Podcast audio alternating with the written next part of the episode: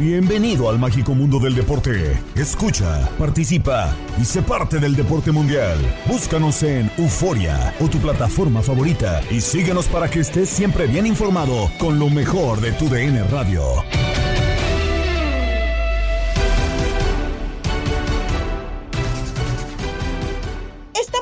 Más en el podcast Lo mejor de tu DN Radio. Gabriela Ramos les da la bienvenida con lo más destacado de la información deportiva y el tema que robó la atención fue el cese de Marcelo Michele Año como entrenador de Chivas luego de la derrota 3-1 ante Rayados en duelo pendiente de la fecha 12. ¿Dónde están los directivos? Así platicaron en Fútbol Club Julio César Quintanilla, Ramón Morales, Alex de la Rosa y Toño Camacho.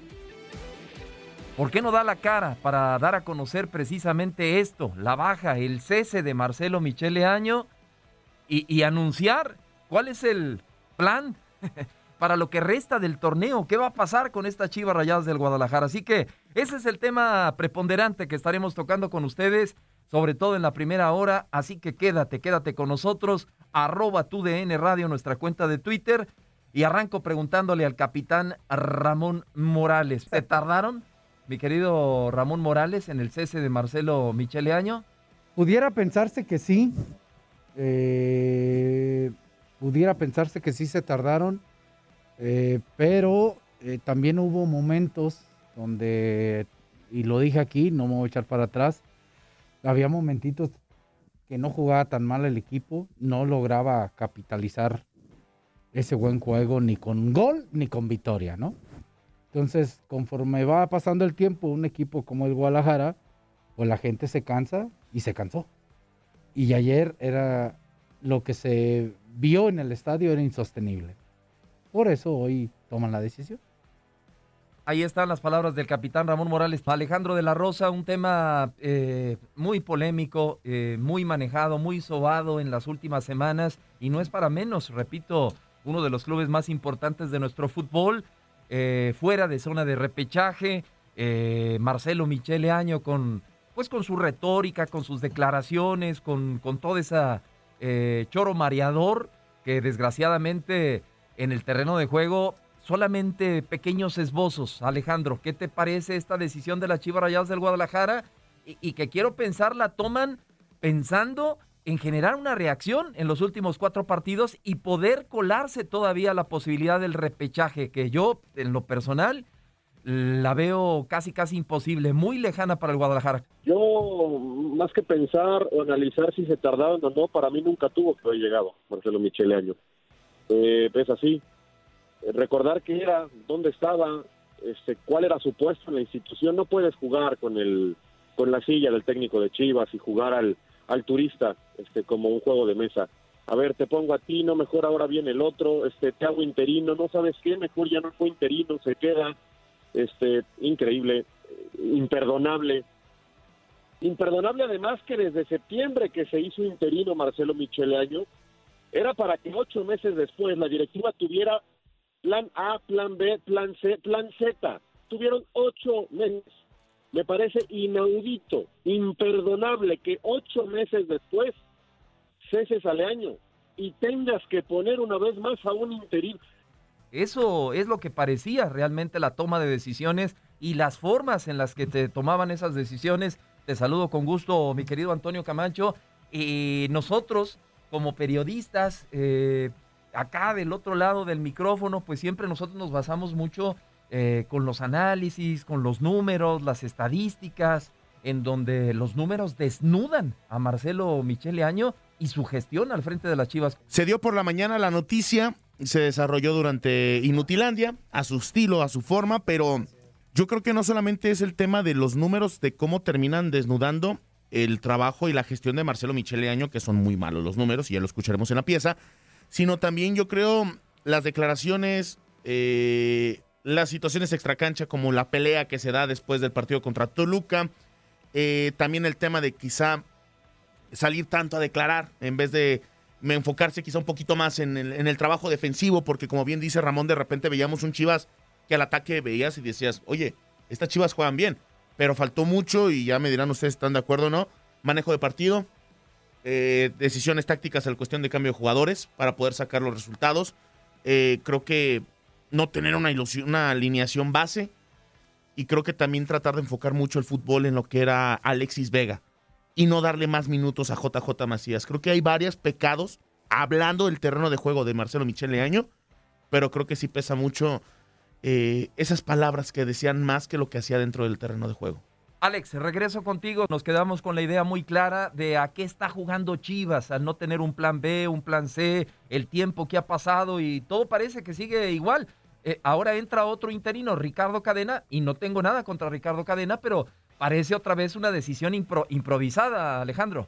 ¿De qué estamos jugando cuando vuelven a nombrar a un interino? Bueno, pues es que no es el no es el club de cuervos, ¿no? Este, no es un equipo de expansión, no es un equipo de tercer, el equipo de mi club, de mi cuadra, por favor, Chivas. Imagínate nada más este escenario llevado a un equipo grande de Europa. Este, que, que el Inter de Milán, el Milan, el Madrid, el Barça, el que me diga, ¿no? De los populares, este, pusieron interino, luego siempre no, luego ya lo cesaron, ah, pero ahí viene otro interino en que pensamos, este, pues de qué va, de qué va, qué, qué mal han tratado a Chivas, de, de verdad me da mucha vergüenza, pensé que con la salida de Leaño pero lejos estoy de creerlo, esto va a continuar así un rato más. Y lo que decía Ramón, ahí entiendo, ¿no? Que el equipo jugó a ratos bien, pero les juro que si yo dirijo a Chivas, en 22 partidos que fueron casi 2.000 minutos de fútbol, 2.000 minutos de fútbol, les juro que dirigidos por mí, igual tenemos buenos ratos de fútbol, ¿eh? Te lo, se los juro, se los garantizo. Entonces, este, no, qué pena, qué pena, de verdad duele mucho duele mucho además, ya no digas como aficionado el que lo sea, ¿no? Como periodista ver un equipo tan importante, tan popular, tan necesario para el fútbol mexicano y para nuestras liguillas, arrastrar la cobija, arrastrar el escudo, el prestigio como lo vi anoche. Anoche fue una de las noches más tristes que yo recuerdo de Chivas. La gente abuchaba, eh, apareció el grito, el equipo nunca tuvo reacción, no tuvo alma, no tuvo corazón, menos fútbol. Qué pena con lo que está pasando con Chivas y lo peor es que ahora, justo hoy, empiezan a marabarear, a buscar opciones, a hacer llamadas. No, señores, el plan B, el plan C o el plan D era hace ocho meses. Ahí tuvo que empezar la búsqueda. No hoy. Ya perdiste el torneo anterior. Ya dejaste ir el torneo actual. Pues ¿cuántos más? Porque Chivas tampoco es que cada semestre se meta liguilla, ¿eh? No. No sé, Ramón, si no, no, no, algo. No, no, los escucho perfectamente y voy a decir algo que me va a doler Adelante. Adelante, Pero es una verdad. Ok. Ni siquiera salió por todo eso. ¿eh? Él se va por la presión de la gente. Eh, del día de ayer. De ayer, que ni siquiera dirigió el partido. Por la presión de la gente del día de ayer. no se va por sus buenos o malos ratos de fútbol. No se va por los cinco victorias. No, no. No, se va por la presión de la gente. Por ayer. Oigan, ¿y qué cosa? Si ayer hubiera empatado el partido, o lo hubiera perdido jugando de una forma diferente, no se va. No se va. Ahora, qué cosas de la vida, ¿no? Que a Bucetich lo terminaron sacando, corriendo de Chivas porque decían que la presión era de la gente. Qué cosas que hoy Bucetich con Rayados. A Bucetich no se va por eso. Venga. No, no, no. Bueno, a lo que voy venga aquí al estadio, donde le terminaron dando las gracias a que enfrentara al, que fuera su siguiente técnico, ¿no? tampoco. Es una coincidencia. Es una coincidencia. O sea, estoy hablando que es una, coincidencia, de la vida, ¿no? O sea, estoy hablando que es una coincidencia de la vida. Es una coincidencia, eh, pero no, no podemos ahora sí a generar ahí una. Eh, ah, no, yo lo hablo como un karma. O sea, yo lo hablo como un karma. O sea, porque al final creo que Bucetich, no tendrá que salir se va porque él dice que no puede ganar con mexicanos. Punto. Ah, no, claro, lo compro por completo. Pero fíjate, corren a ah, Bucetich cuando tenía cuatro partidos sin perder. O sea, lo mismo, pero... no se fue por eso, Toño. Sí, claro. es como si tú dices ahorita eh, que aquí no nadie nos escucha, por eso. Ah, ya, por eso, sí, claro, de acuerdo. Pues yo también soy tu jefe, adiós. No estás convencido de eso. Claro. A, mí lo que me llama mucho la atención, Ramón, y, sé que pues que tienes eh, contactos importantes en, en, Chivas, es eso. Entonces, Marcelo Michele Año no fue cesado? ¿Fue una, una decisión de él hacerse a un lado? No, no, no sé si sea una decisión de él, ahí sí no lo, no lo tengo tan claro. Lo que sí sé, que la, la decisión que hoy toman o que dicen que es a un lado, que se va a Leaño, es por la presión del partido de ayer, de la gente. Claro, y que fue muy Era algo que no podían sostener. Quedará en duda si fue Ricardo Peláez o si fue el mismo Mauri Vergara. ¿Quién toma la decisión? Es el aparte, eh, desde ahí estoy de acuerdo con Alex de la Rosa, en las buenas y en las malas hay que mostrar una categoría. Claro. Claro. En todos sentidos. Y, si hoy no es tu año o si no ha sido tus años, hay que mostrar una categoría.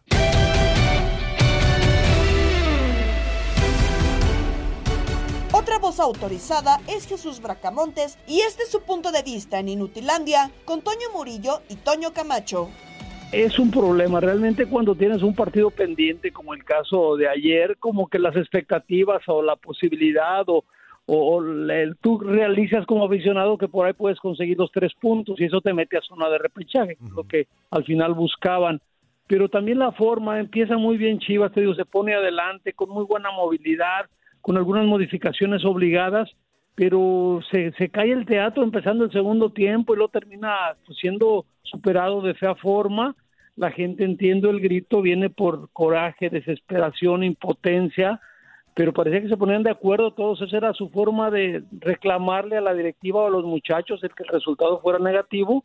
Me parece también que no, no, no se vale, pues no es por ahí pero el renuncia también contra el técnico, sí, ya, ya están cayendo en desesperación y se ve más difícil la posibilidad de clasificar. Van contra Cruz Azul el, el sábado y sí, es, es, un tema, me parece, insostenible, pero está claro que la postura es pues aguantar a Marcelo hasta que termine el torneo.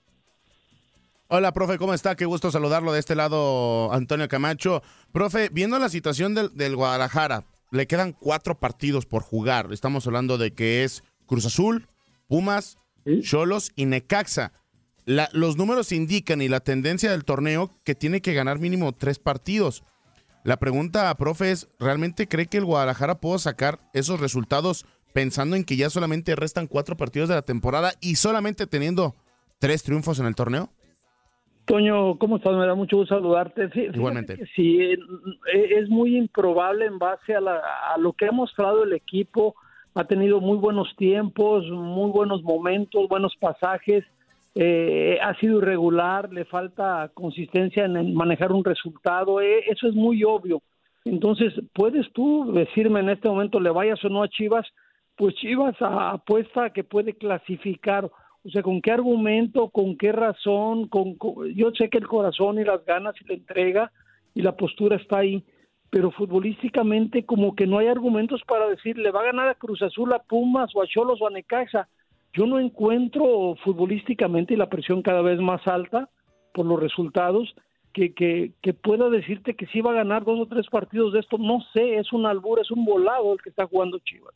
Profe, ¿cómo está? Le mando un fuerte abrazo, Toño Murillo. Oiga, y vámonos ya hablando de, de equipos de categoría, equipos Ah, bien, o sea, dale, déjame equipos finalistas, los, los Pumas, profe, nuestros Pumas. Oiga, preguntarle, ya hay rival en la final de la Liga de Campeones de la CONCACAF, el Seattle Saunders.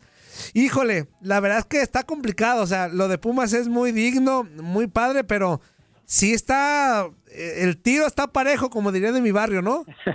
no, ojalá estuviera parejo, Toño, sé que es tu equipo, pero... No está parejo, profe. Ay, no me diga eso, profe. No, no, no, no lo veo tan parejo, entiendo, Toño, me da mucho gusto saludarte. Pero sí, me parece que lo que ha hecho Pumas ya también, a diferencia de Chivas, este ya esperas lo que sea en positivo. Que Pumas ya, ya le vale contra quien vaya, que esté en juego, la misma postura, la misma determinación, la garra, entrega, la movilidad. Eh, es un sello que retomó eh, Pumas que, que te hace esperar cualquier cosa a la alza. Ajá. Entonces sí, todos decíamos contra quién, pues ojalá sea Nueva York porque era el menos difícil en teoría y así lo demostró el resultado al final.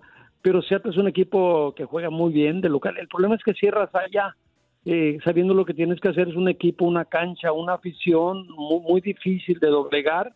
Pero, pero vamos a esperar a que Pumas siga con esa racha positiva increíble y que la confianza que han tomado, Toño, te, te hace pensar que, que sí se puede, que está complicado, es cierto, pero que se puede también con Pumas, ¿por qué no?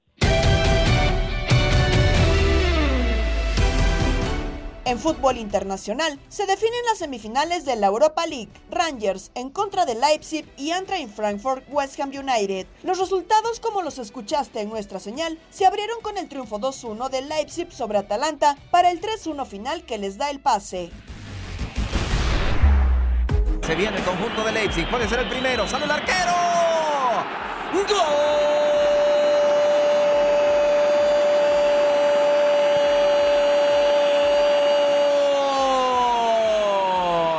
La llegada por derecha Benjamin Henrich. Recorre desde el medio campo, se mete al área y ve el movimiento bien ahí de Christopher Nkunku. El francés, que y sin problema define. El Leipzig ya lo está ganando 1 a 0. Ahí está el silbatazo de Mateo, Laos, Nkunku. Arranca,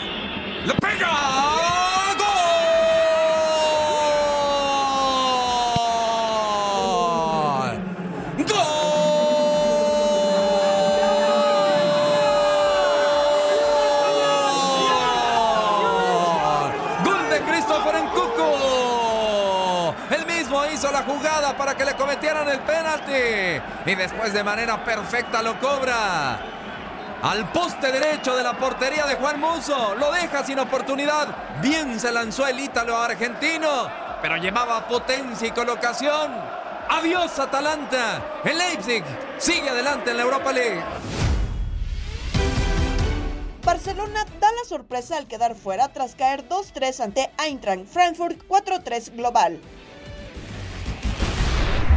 Termina el partido que llevamos aquí a cabo en TUDN Radio entre el Barcelona y el Frankfurt, donde llegaban empatados uno a uno. Las circunstancias parecía que el Barcelona favorito, su cansa, el knockout, todo lo eh, que se había manejado. Y bueno, empieza rápidamente el partido con un gran Frankfurt, un penal clarísimo donde se adelanta, eh, se va adelante el marcador y a partir de ahí creo que el Frankfurt fue mejor en la primera mitad, que es así que antes de que se acabe la primera mitad viene el segundo gol del Intran Frankfurt para irse al descanso 2 a 0, un gol de Borre de media distancia impresionante. Así terminaba la primera mitad, un partido eh, muy difícil, sorprendiendo un poquito un mucho al Barcelona y a todos sus aficionados. Empezaba la segunda mitad, otra vez pegaba rápidamente Kostic, que fue para mí el jugador del partido, eh, el jugador con el número 10, va hace el tercero de la noche para el Frankfurt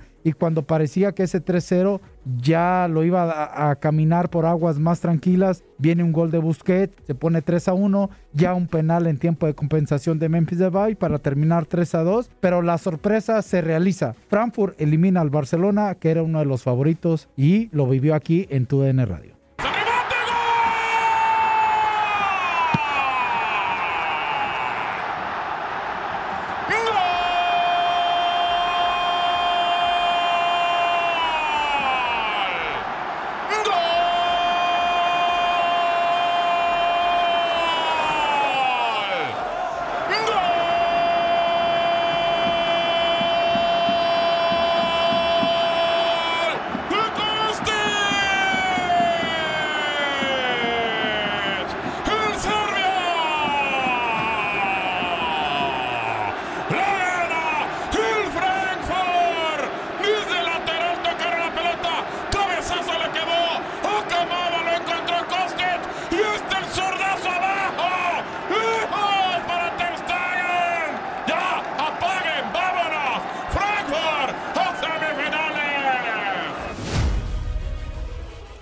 Marcadores, triunfo de West Ham United 3-0 sobre León 4-1 global y Rangers en tiempo extra vence 3-1 a Braga 3-2 en el global. Los juegos de ida se disputan el 28 de abril y los de vuelta serán el 5 de mayo.